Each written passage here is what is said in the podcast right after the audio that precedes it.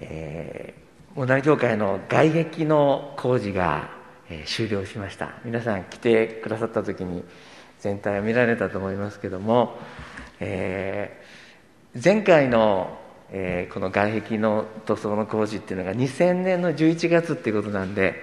21年ぶりだったんですけどもこの工事を無事にこう終えることができたことを本当に感謝しています、まあ、どんな色に塗るかっていうことでね実は皆さんにアンケートを取ったりまた青年会のみんなに意見を聞いたり役員会でも話したり丹下さん丹下さんっていうのがあのこの塗装の、えー、業者の、えー、責任者の方なんですけども丹下さんに相談してアドバイスしたりしてですね、えー、この色に決まりました。本当にそのことを感謝します。え私の中ではね実は2色ありまして最後まで2色のね選択があったんです。でもう一つはもうちょっと明るいちょっと黄色っぽい色だったんです。で一つのこのこの色はちょっとこう落ち着いた色っていうことで僕の中では、まあ、世の光の色と血の潮の色血の潮っていうのはこの地におけるかけがえのない存在としての血の潮っていうことなんですけどもどっちになるかなっていうことをすごく、え、悩みまたいろんなディスカッションをしたんですけどもあのこうパソコンのシミュレーションでも20種類ぐらいいろんな色のやつを作りましてですね、え、検討したんですけど最終的にはあの血の潮の色というか本当にこの地域に、えー、こう馴染んでいく地域にあなたの神様の豊かさをえー、表していくそんなあの色に決まったように思います、えーと、2ヶ月以上ですね本当にこう教会が、えー、足場でまたこのシートっていうか幕で覆われていましたのでちょっと圧迫感があったんですけども、えー、今度桜の咲くシーズンにですね一緒にみんなの写真も撮りたいなと思いました。今日はゆっくりですねあの礼拝終わった後もあの見ていただけたらなと味わっていただけたらなと思います。えーと、今日の、えー、メッセージの箇所なんですけども、え、このいわゆる「止める青年」って言われるところの箇所です、え、これはあの今回のずっと、え希望心のカリキュラムの中で、私が当てられたってここは難しいなと正直思いました。でいろんな解釈が実はあってですね、えでもここから神様が何を語ってくださるのかなということを祈り求めながら今日こう立っています、えー、私の息子の息子がですね、えー、今千葉に住んでおるんですけども、えー、今1週間に1回ぐらい一緒に、まあ、彼の方から聖書を勉強したいって言ってくれたもんで、まあ、一緒にやろうっていうことで、まあ、ズームっていうのね一緒に彼と、えー、少し聖書を読んでるんですけどその時にこの箇所を一緒に2人で読みました。それで今日のメッセージテーマであなたにかけたところがあるっていうところで、えーまあ、うちの息子のダンが言うにはですねイエス様は結構嫌味なことを言うなと。あなたにかけた一つのことってまあ、随分、まあ、直球なことを言うんだなっていうことを彼は言っていましたけどもでも確かにそういうふうにも取れるんですけどもこれは今回の主人公の止める青年の心に一番届く一番大切な部分に投げ込むイエス様の言葉、えー、とてつもないイエス様の質問力っていうことを僕は表しているなと思いました、これはマルコ伝に出てくる、えー、言葉ではあるんですけども、えまあ、愛の問いかけであるというふうに、えー、一つ思いました、えまあ、これ結論だけ先言っておきますと一つ欠けていることは何かっていうことですね。それは福音の本質っていうことだと思います。そして一言で言うと良い方とつながって生きる。良い方との関係に生きていますかということが僕はこの今日のテーマになると思います。えーと、前段の子供のところの在り方とですね一応対比しながらその真理を一緒に考えていきたいと思います、まあ、問いとしてですね子供にあってこの青年にないものは何かということになると思います。そのような展開で今日一緒に学んでいきたいなと思わされています、えー、それでは聖書御言葉をこう辿っていきたいと思いますけれども、えー、19章の13節ですね。子供を祝福する。その時イエスに手を置いて祈っていただくために人々が子供たちを連れてきた。弟子たちはこの人々を叱ったとあります。この子供たちというのはですね、えー、調べてみると生まれたばかりの赤子からね幼児の子供たちを表してるんじゃないかな。ルカ伝では幼子となっております。でこの子供というのはですね、えー、小さく力のない存在です。当時は特にないがしろにされているような存在。自分を低くするもの。そんなことを表していると思いますけども、えー、イエスのもとに子供たちを連れてきてくださったんですね人々が親たちが。しかし弟子たちはこの人々を叱りました。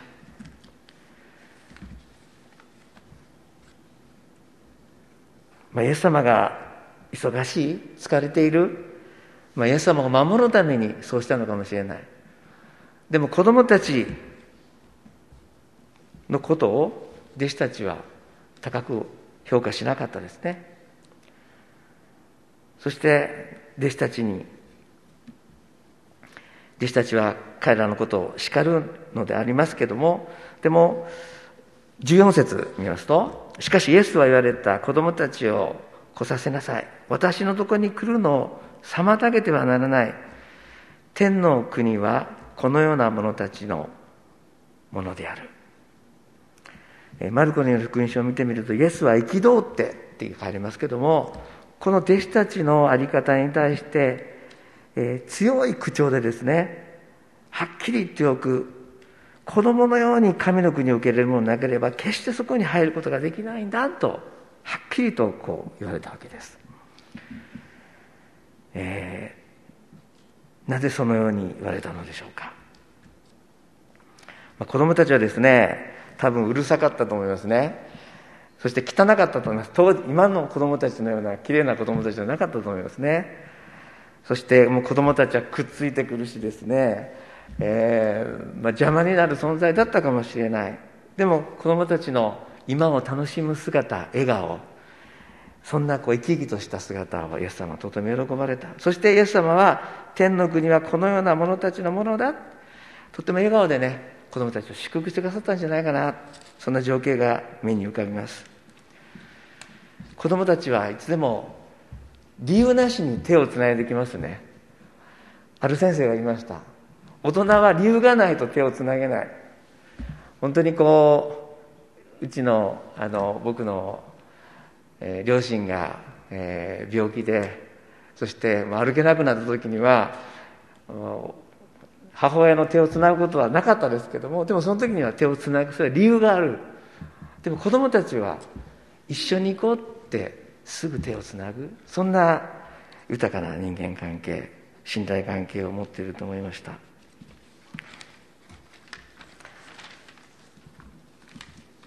えー、そして15節見るとそして子供たちに手を置いてからそこを立ち去られた、えー、子供たちを本当に祝福していった。そこはむしろこの地における天の御国のようなそんな生き生きとした麗しい空間ではなかったでしょうか、えー、そしてですねその時に止める青年のえー、イエス様との関係イエス様との対話を見ていきたいと思いますけども16節。さて一人の男がイエスに近寄ってきていった。先生永遠の命を得るにはどんな良いことをすればよいのでしょうか、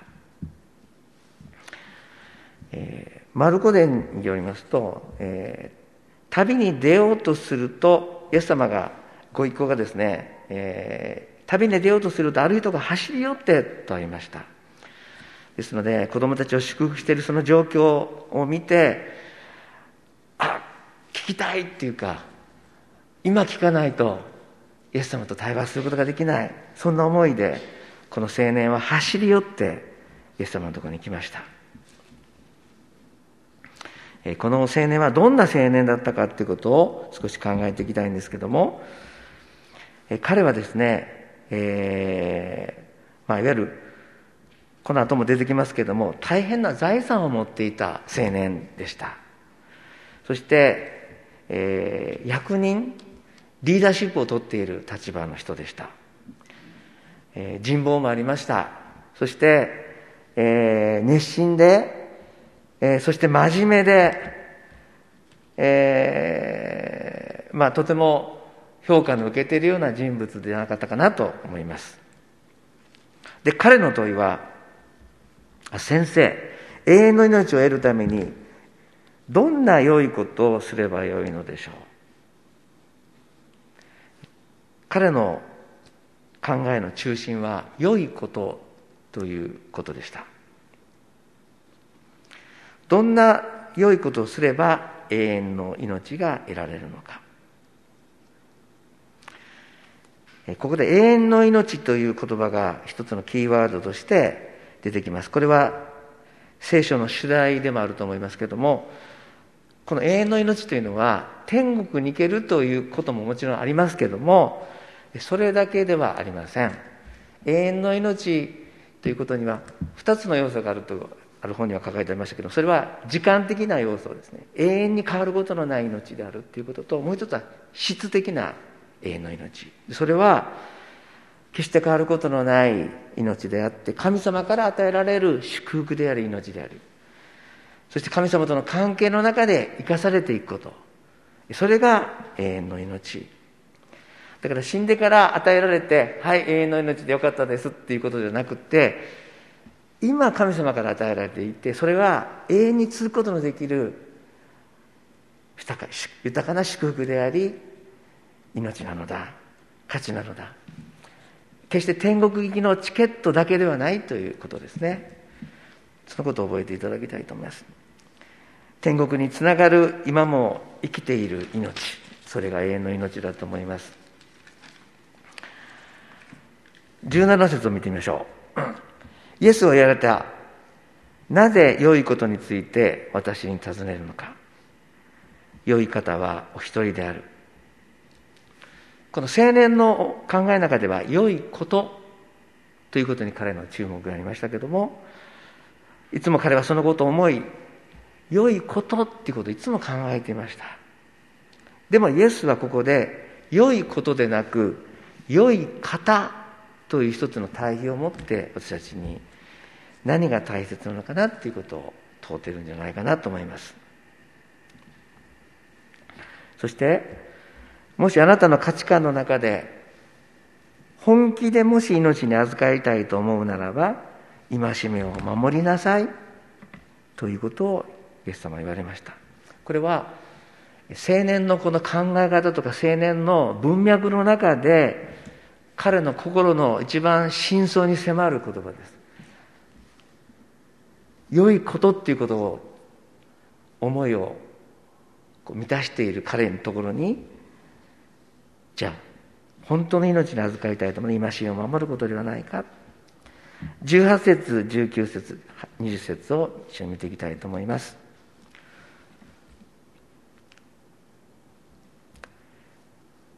イエスは言われた17節からなぜ良いことについて私に尋ねるのかな良い方はお一人であるもし命を得たいなら掟を守りなさい男がどの掟ですか？と尋ねると、イエスは言われた。殺すな、勧誘するな、盗むな、偽証するな、父母を敬え。また、隣人を自分のように愛しなさい。そこでこの青年は言った。そういうことは皆守ってきました。まだ何か欠けてるでしょうか？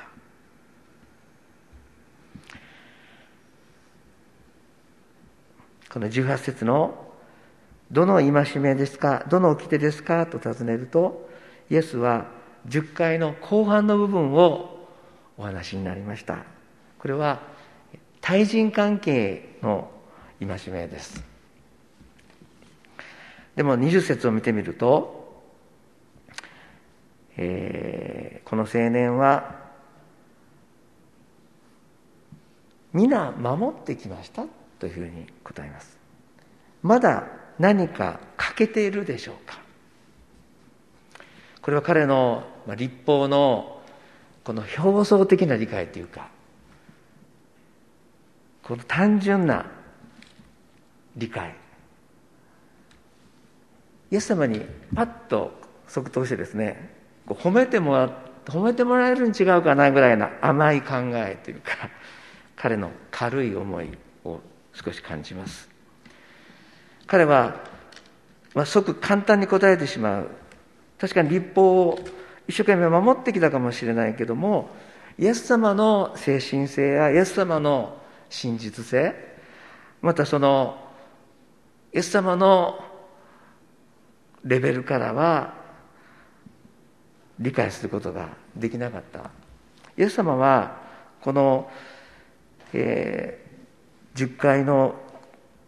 この言葉ですけども殺すな勧誘するな盗むな偽証するな。でこのことは表面的なことではなくって心で思ったこと。それが実はその行いにつながっているんだっていうことを通してただやってないからいいっていうことじゃなくて私たちの心が本当に人々を愛しているのか隣人を自分のように愛しているのかっていうことをイエス様の立法は問うていきます、えー、マルコの10章の21節を見るとですね、えー、これが並行箇所になるんですけどもイエスは彼を見つめ慈しんでいった。あなたに欠けているものが一つある。行って持っているものを売り払い貧しい人々に施しなさい。そうすれば天に宝を積む。とありますけどもここでマルコ伝ではですね彼を見つめて慈しんで本当に愛の眼差しであなたに欠けているものが一つあるとイエス様は言われたのです。そしてイエス様は彼のその文脈の中でこのも財産を持ち物を売り払い貧しい人に施しなさいと言われました。でこれはあのイエス様のシーンは決して財産を今すぐ、えー、売り払いなさいということがイエス様のシーンではありません。彼の中で握っているこう深層にある富への思い。自分の安心の核となっているそのような存在である財産であったり自分の安心ですね。その自分の心の王座にあるものに気づきなさいとイエス様はおっしゃってるんじゃないでしょうか。自分の安心自分の偶像彼にとってはそれは一つの財産でありました。でもそれがともすればいつの間にか巨大化してですねそれがそれを通して実は神様が見えにくくなる。そんなことがある。神の国と神の義を求めなさい。そうすれば全てのものは添えて与えられるとイエス様言われましたけどもそのような自分の心の王座にあるものに気づきなさい。そのようにイエス様は光を当てられたのではないでしょうか。彼はあの真面目だったしそして親に教えられたことをちゃんと守って生きてきました。そして神様に喜ばれようとしました。そして人にちゃんと評価されるように頑張ってきたし信頼もありました。だから永遠の命を得るためのそのポイントは人一倍集めてきたと思うんですね。一生懸命に永遠の命を得るために頑張ってきた。良いことに彼は集中してきましたけどもでも彼の心は満たされなかった。安心を自分の富で握っていました。支えにしました。でもそれは実は満たされなかったということではないでしょうか。しかしイエス様は本当の命は良いことではなく良い方から来るのだ。それは私とつながることなのだって。私と生きること。イエス様との愛の関係に生きることがあなたの人生を変えることなのだ。永遠の命に生きることなのだっておっしゃったのではないでしょうか。神様との愛の関係に生きること。これは毎週北川先生が私たちに教えてくださっていることじゃないでしょうか。神様に愛されている。そして神様を愛していく。そのようなあり方が私の永遠の命へとつながる歩みではないでしょうか。一つだけ欠けていることがあるっていうことはこうイメージとしてですねこうジグゾーパズルを私イメージしました、えー、皆さんジグゾーパズル作られたことありますか？私も結婚した時にですね2000ピースのジグゾーパズルをいただきましてで新婚当時ですね、まあ、それを2人で仲良く埋めなさいって言われてですね2000ピースってものすごい大きななんていうのね。だから友達が来た時には必ず10ピースを入れてないと帰れないようにしましょうですね。皆さんが家に来た時には。必ずジグゾーパズルやって。1年ぐらいかかりましたけどもそのジグゾーパズルが仕上がりました。でもそれは全てのピースがちゃんと埋まって完成品になりますけども1ピースもし抜けていたらそれは本当に完成することができない。彼にとって一番一つの欠けているところっていうのは一番大切な福音の本質の部分が実は欠けていた。そのことをイエス様はあえて問われたように思います。ちょっと話は変わるんですけどもあのこの2つのことを子供と、えー、止める青年ということを考えていた時にあの僕は聖書の中でいつもこう2つの軸があるんじゃないかなと思っています。でそれは命の木か善悪を知る木かっていうそういう問いなんですね。命の木的な生き方なのか善悪を知る木的な生き方かっていうのが、えーと、私はいつも、まあ、覚えさせられていることなんです。でそれはどういうことかと言いますと、まあ、創世記のね一番最初のところにありますけども神様が、えー、エデンの園で園の中央に命の木と善悪を知る善悪の知識の木を植えられたんですね。とっても象徴的なことだと思います。そして神様はこの園の全ての木から取って食べていいよ。でもこの善悪を知る木善悪の知識の木からは食べてはいけない。必ず死んでしまうって言いました。しかしこの蛇はですね女に決して死ぬことはない。それを食べるとあなたは目が開け神のようになる。そのことご存知なのだ。そのように誘惑をして実はそのアダムとエヴァがその善悪を知る知識の木から取って食べてしまう。これがいわゆる現在って言われるものですけどもでも私はこの善悪を知る知識の木的な生き方なのか命の木的な生き方なのかっていうことが聖書の大きな二軸じゃないかなと私は思っています。で善悪を知る木ってどういうことなのかなと思ってとても抽象的なんですけどもでもふと考えてみるとですねいろんなこう悩みの相談とか受けますよね。その時に大体共通していることは自分は正しいんだけどあの人は間違ってんじゃないかって。自分はいけてるけどもあれがダメなんじゃないか。環境が悪いんじゃないか。社会が悪いんじゃないか自分は正しいんだけど。そういう構図がいつも思います。人間が理性で善か悪か判断すること。それはとても良さそうに見えるんですけども実は多くの問題をそこに含んでいる。今ロシアとウクライナのことを思う時に本当に2つの国が全世界が傷ついている。その時にはそれは一つのイデオロギーであったり、えー、その政治思想であったり観念であったりしますけどもそこに起きている間違った正義や思い込みまたこのプロパガンダって言われるような、えー、この特定の思想に誘導するような働きこれが実は世界を悲しみへと導いている。一つの大きな罪性でありサタンの罠のように思います。自分はねふとこう思うんですね。自分は命の木なのかそうでないのかっていう生き方をこう考えさせられるんですね、まあ、命の木の生き方っていうのはこう愛であったり喜びそして平安寛容親切善意誠実には知性ってありますけども一つはこう神と共にいるビーイングの世界。神と一緒にいる。私は神に属しているっていう。神の御言葉を聞くんだっていうそのビーイングとそして善悪を善悪の知識の木は人間の正しさを中心にした世界。それは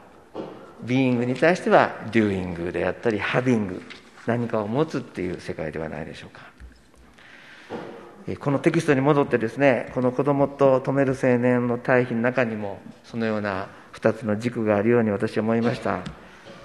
えー、子供は本当に命の木のように神様との関係を信頼してそしてワクワクしてそして今を生きている。熱量を持って生きている、まあ、青年は良いことに頑張ってたかもしれないけどもそれは立法であり他者との比較であったかもしれない。ともすれば形式であ形式的であったり理知的であったかもしれない。上品で賢そうだったかもしれないけども今を生きていないそんな満たされない存在だったかもしれません。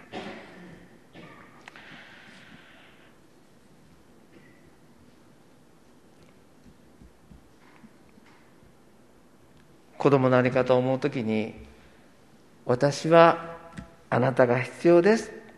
そんなシンプルなメッセージが届いてきます。こんな話を聞いたことがあります。ドイツの神学学会があったそうですね。そしてクリスチャンクリスチャンの定義をその大きな神学学会で考えたそうです。クリスチャンとはどういう存在かということです。そしてクリスチャンとはどう定義づけるべきだろう。日曜日に礼拝に行く人なのかいい行いをする人なのか隣人に愛を持って使える人なのか。クリスチャンって何だろう。でその時に一つの定義が採択されたそうです。それはイエス・キリストなしに生きてはいけません。という。それがクリスチャンの定義だって言われました。それが、えー、その会議で決まったという話を聞いてとても象徴的だと思いました。イエス・キリストなしでやっていけると思う。そのことは実は神様から離れてしまっている。イエス・キリストなしに私たちは生きていけない。子供たちはそんな単純な親を信頼する思いでえー、イエス様と一緒に生きていったんではないかなと思います、えー、今日のまとめをこうしたいと思いますけども私たちとイエス様の関係は、えー、どのような関係でしょうか？それは愛の関係でありイエス様に自分たちの弱さを委ねていくえそんな関係だと思います。えペテロがあの戦争の時にですね足を洗うっていうそのヨハネの13章のところに出てきますけども、えー、イエス様が、えー、あなたの足を洗いますって言いましたけどもペテロは私の足など決して洗わないでくださいって言いました。でもイエス様はもし私があなたを洗わないならあなたと私は何の関わりもないことになるって答えられました。だから私たちと神様との関係は自分が足りない自分が汚れているそんな汚れた足をイエス様の前に差し出す。そこに神様がそれを洗ってくださる。そしてそこに命が注がれる。先週江上先生がメッセージでこう沈んでいく時に助けてくださいって言うっていうことを言われましたけどもそれが私たちと神様との愛の関係ではないかなと思いました。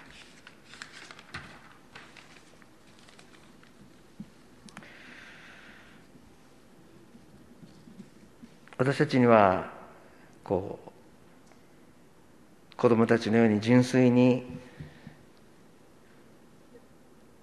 シンプルに従いきれない時があります。そんな弱さがあります。でもそんな時にこう声を上げて祈る。神様にいろんなことを聞いていただく。聖霊様はそんな弱い私たちを導いて私たちを作り変えてくださる。そこから新しい人生が始まる。そのように思いました、えー、一つちょっと自分の証しをしたいんですけども短くしたいと思いますけども、えー、私の人生を考えた時もこう神様との人生を委ねた経験があります。はっきり残っています。それちょうど23歳の頃でした。えー、まあいろんな夜間の学校に行きながら勉強してこの湯川一応病院っていう病院に勤めてました。で当時朝の蒼天祈祷に出てたんですね。そして、えー、その蒼天祈祷で、えー、祈った後前の教会の事務所で朝焼けの中こう聖書と本を読んでいました。その時に、えー、あなたの人生を神様に委ねなさい、えー、明け渡しなさい。というこう小さなこう本を読んでですね。でその時にうんそういうあなたと神様との契約書を書きましょうっていうのがこうその本の中に出てきたんですね。でそれはすっと読み過ごせる記事でしたけどもでもその時に、えー、何かそこで読み過ごすことができなくって、えっと、ノートの1ページをピャッとこうちぎってそして自分西山哲穂はこの人生を神様に委ねますよろしくお願いします自分のそのかけたところにイエス様来てくださいって自分でサインしてですねそして自分で契約書を作ったんですね。それはとてもちっちゃなことでしたけどもでも振り返ってみるとあそこから自分のバラバラな心がこう一つまとまっていった。そんな自分の経験でした。その契約書は実はもうなくしてしまってないんですけども。でも私の心にしっかりとそれは刻まれていて時々その契約書を思い直してそして神様との関係をもう一度考えることができるそのような喜びを思っています感じています。主にある選択それは私たちが神様に対してあなたが必要です。そのことを神様の前に告白していく。そして私たちの人生を良い方良いことではなくて良い方に私たちの人生を委ねていく。そこに永遠の命に預かる歩みがあるのではないかなと思います。それでは一言お祈りします。愛する天皇お父様私たちにはいろいろな選択があります。その中で私たちがあなたを選んでいくことができますように。良い方と共に永遠の命に預かる人生を選択できるように助けてください。お一人お一人の人生を生活を主が共に支えてくださいますように。今痛みの中にある方々には主ご自身から永遠の命に預かる愛と慰めがその心を満たしていくことができ満たしてくださることができますように助けてください。イエス・キリストのお名前を通してお祈りをします。アメン。